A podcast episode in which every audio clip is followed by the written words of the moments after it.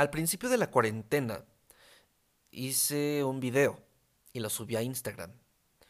En este video hablaba del coronavirus, hablaba de nuestra reacción, de que aún estamos a tiempo y tenemos que ser conscientes porque lo que está pasando con el coronavirus es similar a lo que pasa con la crisis climática, el calentamiento global, etcétera, etcétera. Y sí, tiene, tiene mucho sentido. Obviamente, pues ya muchos, pero en serio muchos meses después, seguimos en pandemia. Eh, ya se habla de una vacuna, pero pues todavía no es muy seguro y aún así, si sales y te contagias, te puedes morir todavía. Nada es seguro. Pero lo que quiero tocar aquí, el tema que quiero tocar, es que aún sabiendo que si sales, te contagias, puedes morir o puedes contagiar a los demás y matarlos de cierta forma, lo seguimos haciendo. No entendemos. Y me encanta porque hay un, una excusa en la que se refugian muchos, que es reactivar a la economía. Y esto me suena muchísimo. Eh, por ejemplo, con el tema del veganismo. Muchos dicen, no, es que es toda una industria, eh, la de la carne, y es una gran parte de la economía, y si, si acabas con eso, se cae cierta economía, o, o del tema que quieras, no sé, pueden ser ropa, pueden ser este el capitalismo en sí, y todos se refugian en, no, es que sí está muy bonita tu idea, pero eh, la economía, ¿sabes? O sea, hay que cuidar la economía. Y en el coronavirus, en el COVID-19, en la pandemia, es lo mismo. Es de, sí, entiendo que hay que cuidarnos, hay que no, no hay que salir, pero hay que reactivar a la economía. Y hay gente que si no se está muriendo por COVID, se está muriendo por, este, por hambre porque no han vendido y, si viven al día y no han vendido, pues obviamente se van a morir de hambre porque no tienen recursos, tal vez no ahorran y se van a morir. Entonces hay que reactivar la economía para salvar a las personas. Y en cierta forma sí es cierto y, y está... Es válida, es válida la excusa, pero si, si lo vemos de una manera o sea, si lo vemos de una manera, sí es una excusa buena. Ahora, si lo vemos de otro ángulo, es de, bueno, ok, vas a salvar a la economía, pero si sales y visitas a tu abuelita, a tu abuelito, salvaste la economía. Le compraste, no sé, unas flores o un pantalón a tu abuelito. Vale, reactivaste la economía, pero pusiste en riesgo a tu abuelito. Incluso toco madera, incluso este, lo puedes matar de cierta forma. Mm, eso ya no justifica la economía. Cuando se vuelve personal, nada lo justifica. La economía no se mete con las cosas personales. Entonces, te prometo que si a una persona se le muere un familiar muy querido por COVID, lo va a pensar dos veces si va a querer eh, salir a reactivar la economía. Y ahora si lo ponemos en un contexto eh, del medio ambiente, si lo ponemos en sustentabilidad, en veganismo, en textiles, en este, capitalismo, también, ok, salva salva la economía, pero eso no te va a salvar a ti. ¿Qué es más importante? Ambos lo son. Pero una vida no la puedes comprar. Y lo peor es que no solo estás salvando tu vida, estás salvando a la de los demás. ¿Por qué digo que es lo peor? Porque si no la estás salvando, le, estás condenando. Y no solo estás condenando tu vida, estás condenando a la de los demás. Hey, ¿qué tal? Yo soy Sebastián Leberman. Bienvenido a este podcast, tu podcast. Este surge de la intención por hacer algo que aporte para bien a los problemas que ocurren en todo el mundo. Sin saber cómo empezar, decidí crear este proyecto para todas esas personas que tengan esta misma intención y juntos descubrir cómo ayudar. Bienvenidos a un mundo como nosotros. Y empezamos con el episodio número 48. Llevamos 48 semanas del año. Ya nos faltan muy, muy pocas. Pero espero que el próximo año sea mucho mejor para todos nosotros. Y afortunada y desafortunadamente no es algo difícil de lograr.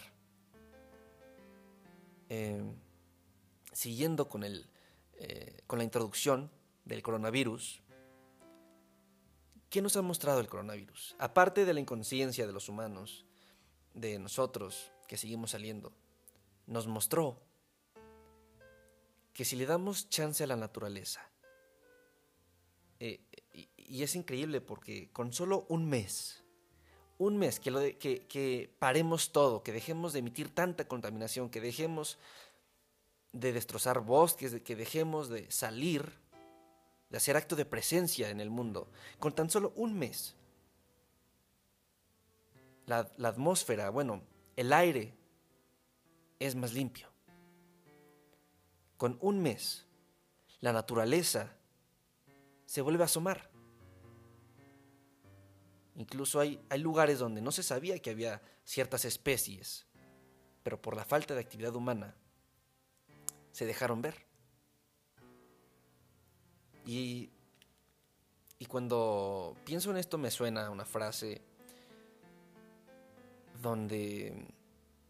Una frase muy famosa que es, haz las cosas con la naturaleza, no contra ella.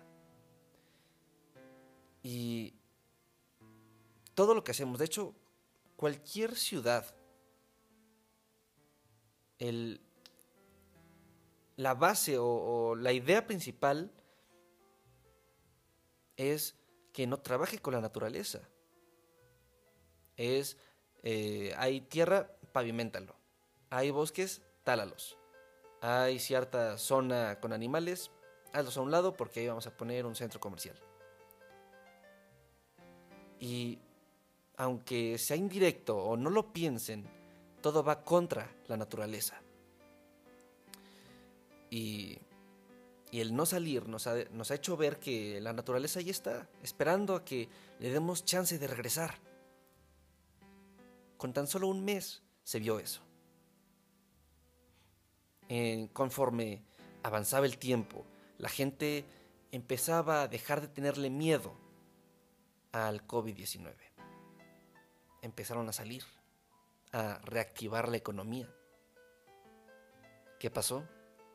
La naturaleza dijo, oh, ok, aún no han entendido, está bien, nos regresamos, los esperamos.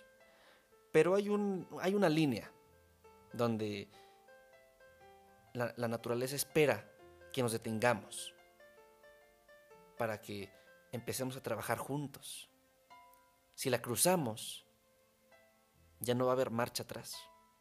Va a haber tan poca naturaleza que ya no se va a poder regenerar.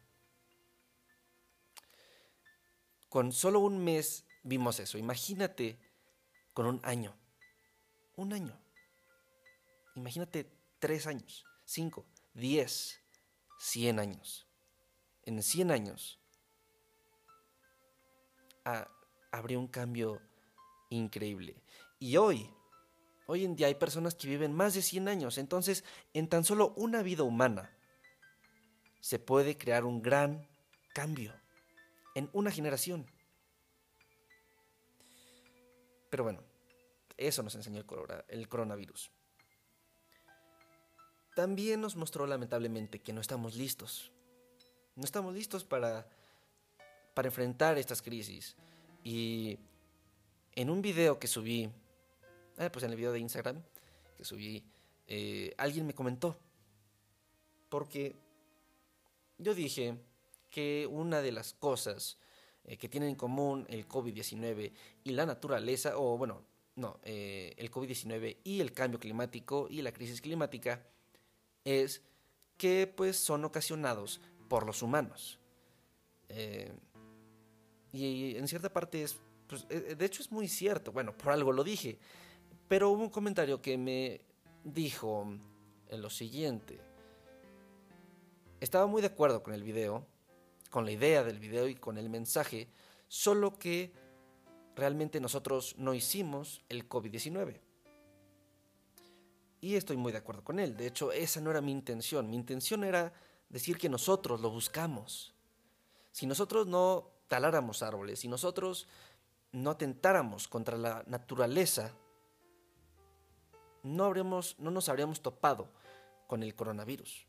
Que de hecho el coronavirus, no sé si lo sabías, pero eh, hay varios tipos.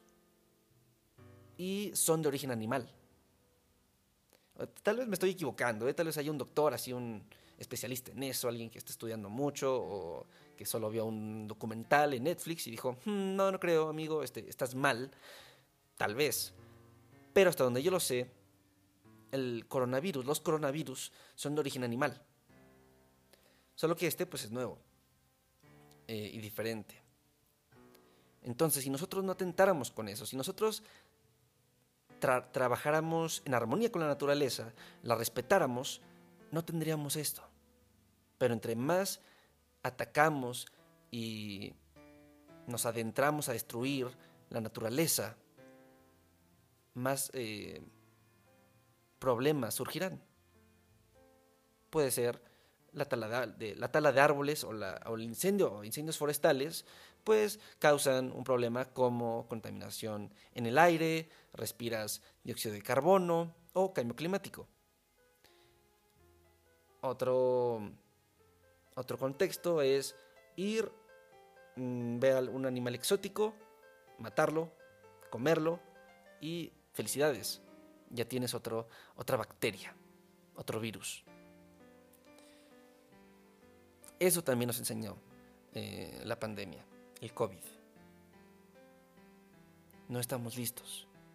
No estamos listos para enfrentar los problemas y las consecuencias que nosotros nos buscamos. No estamos listos para reconocer nuestros fracasos o por lo menos no la mayoría de la sociedad. Y esto se liga al tema o al punto que comenté en el episodio pasado, donde mencionaba que parece ser que si lo viéramos en la vida de la sociedad, en la vida de un humano, estaríamos en la adolescencia, porque adolecemos demasiadas cosas, desde lo más básico, desde, desde lo natural, adolecemos el ser buenos padres, adolecemos el cuidar unos a otros, adolecemos los valores principales, los valores no tan principales, adolecemos el sentido común.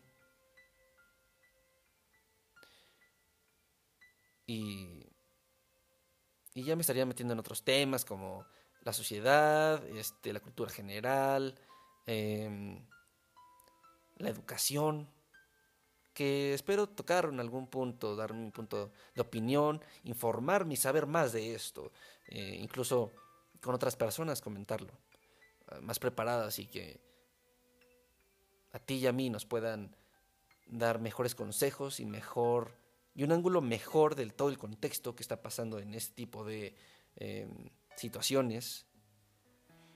Pero bueno, nos estaríamos desviando aquí. Entonces, regresando al COVID-19, lo que nos ha enseñado es que aún se puede. Aún se puede cambiar las cosas. Aún em, podemos entrar en conciencia y hacer, lo mejor que podamos ser. Eh, vi una noticia muy curiosa. Eh, dos personas en distintos países regresaron piedras de lugares eh, históricos, no sé, por ejemplo Machu Picchu, ¿no? Eh, obviamente no te puedes robar una piedra de Machu Picchu, pero dos personas en países diferentes enviaron eh, algo que se habían robado de lugares emblemáticos y lugares pues realmente históricos. Entonces las autoridades dijeron, las autoridades de ese país dijeron como que la cuarentena los está eh, haciendo entrar en razón, los está eh, haciendo reflexionar sobre lo que han hecho bien, lo que han hecho mal, y pues aunque tal vez ya habían rayado esa piedra, dijeron, ¿sabes qué? No está bien que la tenga, debe estar donde debe estar, no aquí, conmigo, y la regresaron. Si todos nos ponemos a reflexionar de lo bueno, de lo malo, si empezamos a informarnos un poco más, aún se puede cambiar las cosas, aún se puede, aún se puede eh, parar nuestro, nuestro sistema que cada vez más se acerca a, a la línea que divide o que separa el aún podemos hacer algo en eh, lo que ya no se puede hacer nada al respecto. Todavía estamos en el aún se puede hacer algo. Y si entramos en, en conciencia, podemos frenarlo. Todavía estamos a tiempo. Y eso también nos lo ha mostrado el coronavirus. Y, y hay otra cosa que... Ah, a veces cuando, cuando voy a grabar el podcast, cuando ya es viernes o sábado y digo, ok, ya hay que grabar el siguiente, mm, no sé, no sé qué tema tocar y no sé, no sé quién lo va a escuchar. Tal vez lo escuche alguien que también se informa de lo que está pasando en el mundo, de, las, los problemas y las soluciones, y nada más viene aquí porque dice, eh, me siento identificado, puede ser que me haya faltado algún dato, puede ser que no tenga muy claro ciertas cosas, entonces está chido escuchar el podcast. Pero también em, está, está curioso porque no creo, no creo que lo haya. Eh, no creo que, si, que, una persona que, por ejemplo, no creo que haya una persona que no crea en el cambio climático y escuche el podcast. Pero me pongo a pensar en, ok, ¿qué tal si, si es una persona que realmente no cree en el cambio climático o que realmente le vale? Pero si... O sea, sí existen esas personas, pero estoy seguro que esas personas no escuchan eh, este podcast. Entonces creo que las personas que me escuchan sí creen en el cambio climático y sí quieren hacer algo al respecto. De hecho, pues, para eso es el podcast, para eso lo grabé, esa es la idea. Y si tú no crees en eso, o en esto, en lo que hablamos, Mm, no sé si sea tu podcast, pero puedes aprender algo. Entonces, quédate. Em, sí, entonces, bueno, cuando empiezo el episodio, cuando voy a empezar el episodio, cuando pienso en qué voy a decir en el episodio, no sé a quién me voy a referir, no sé quién me va a escuchar, no sé con quién estoy platicando. No te conozco. Tal vez sí, pero realmente puede ser, puede ser mi amigo o puede ser una persona al otro lado del mundo. Y eso está cool. pero sí hay personas que no creen en el cambio climático. Hay personas que simplemente piensan que es algo absurdo, estúpido. Realmente no los entiendo. Y de ahí surgió una pregunta de hace unos episodios. ¿Cómo cambiar la mentalidad de alguien tan seguro de la suya? Y también lo uní con el COVID-19. Hay gente antivacunas. Hay gente que no cree en las vacunas. Y pues realmente si tú no te quieres poner vacunas, pues es tu cuerpo. Si no le quieres poner vacunas a tu hijo, pues ya estás atentando con una vida. Aunque sea tuyo, aunque sea tu hijo, mm, no te quita nada, ¿sabes? En fin, bueno, esa es una opinión. Em, y el problema con el debate sobre las vacunas es la desigualdad de condiciones. Mientras que los pro vacunas argumentan con estudios y estadísticas, los antivacunas esgrimen una mezcla de corazonadas, anécdotas y desinformación. Los sentimientos suelen ser inmunes a los hechos. No convenceremos a nadie gritando, eh, pero no podemos escondernos de la realidad, de lo que provocan las conspiraciones antivacunas matan esas conspiraciones, esas ideas matan niños jóvenes simplemente por no recibir una vacuna. Matan niños sanos que simplemente no tuvieron suerte. Y, y está increíble porque también lo podemos pasar a un contexto del medio ambiente. Hay gente que no cree en esto. Hay gente que realmente no quiere entender o no quiere informarse, porque, real, porque si se informaran, si buscaran eh, informarse, educarse, saber sinceramente del tema, de lo que está pasando, de los problemas y de las consecuencias de nuestros actos, cambiarían, pero no se informan. Estoy seguro que alguien, que alguien que no cree en el cambio climático no ha investigado. No ha investigado. Solo seguía por corazonadas, solo seguía por anécdotas o historias, desinformación. Y es lo mismo con los antivacunas. Por no creer, pueden atentar con la vida de muchas, muchas personas. Los sentimientos suelen ser inmunes a los hechos. Y aquí hay una clave, porque si tocas, si, mencionas las palabras clave, puedes despertar sentimientos a favor de las vacunas, a favor de ser sustentables, a favor, no sé, de los derechos de la mujer, a favor de la igualdad y la equidad para todas las personas. podemos usar los sentimientos para que sean inmunes a las anécdotas y a las corazonadas. Podemos juntar los sentimientos con los hechos. Y creo que eso es lo más fuerte de todo. Eh, hay una frase muy, muy bonita. Un acto pequeño, pero diferente, origina un gran resultado. Como permitir que las personas piensen y discutan sobre sus propios actos y cómo ser más productivos. Cualquier cosa que hagas hoy puede resultar en algo importante mañana, para ti y para todos los demás. Ese dicho tiene toda la razón. Es muy cierto. Y si más personas piensan así, esto puede cambiar a mejor. Con eso te quiero dejar porque no quiero que el podcast, que el episodio se te haga muy largo. Eh, la otra vez escuché un mentor, alguien que te guía, sabe resumir la información, mucha información, porque sabe mucho de ese tema, en 10 minutos y te lo da. Yo no quiero ser tu mentor, porque realmente no sé mucho del tema.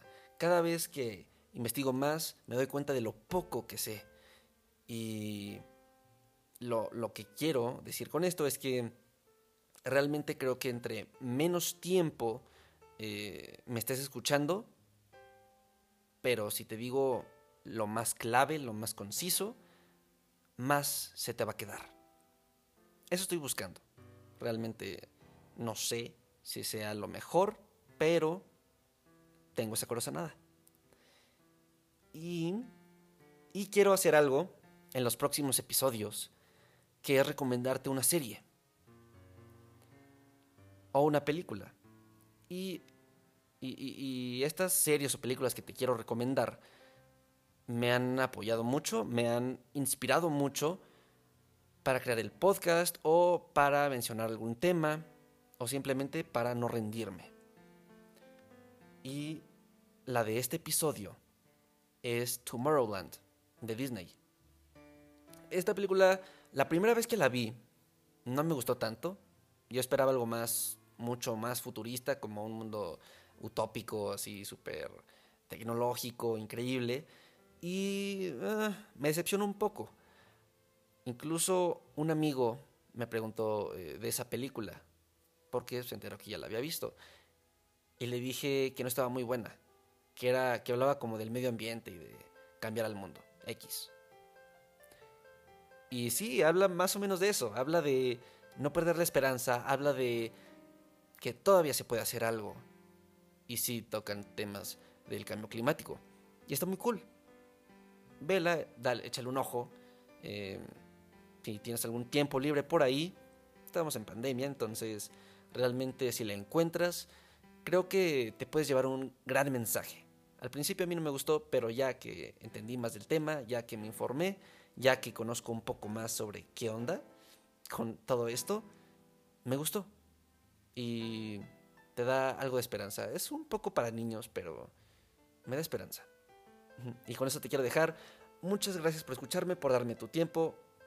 Eh, no te pido que te compartas, que, No te pido que compartas, suscribas, like, comentes o lo que puedas hacer en la plataforma en donde me estás escuchando. No, nada de eso. Te quiero invitar a que apliques algo que hayas aprendido hoy en este episodio. Comentes con tus familiares, con tus amigos, con los que tengas contacto. Platiques más de estos temas, porque así creo yo se compartiría la idea principal de lo que va este podcast. Muchas gracias por escucharme, por darme tu tiempo. Yo soy Sebastián Leverman y nos estaremos escuchando a la próxima. Chao, chao.